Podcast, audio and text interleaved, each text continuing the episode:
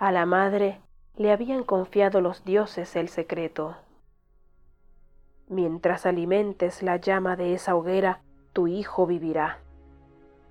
Y la madre, infatigable, sostenía el fuego, vigilándolo, sin permitir que disminuyese en intensidad ni altura.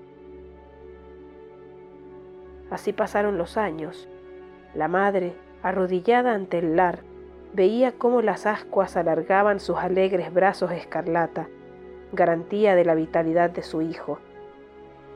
Sin dormirse, hora tras hora, agregaba al montón caliente nuevos troncos, en vela de su hermosa calentura. Un día, por la puerta abierta que daba a los campos, entró una joven blanca, sonriente y hermosa, de paso seguro y ojos que miraban con gozo y fe al porvenir.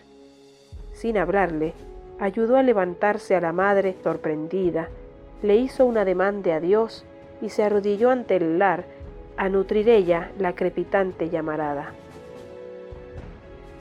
La madre no preguntó.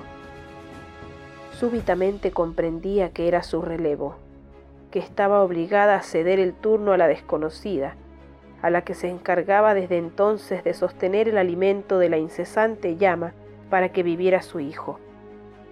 Y también en silencio se salió de la casa y no se fue lejos, solo donde podía prudentemente contemplar el humo delicado disolviéndose en el delicado azul.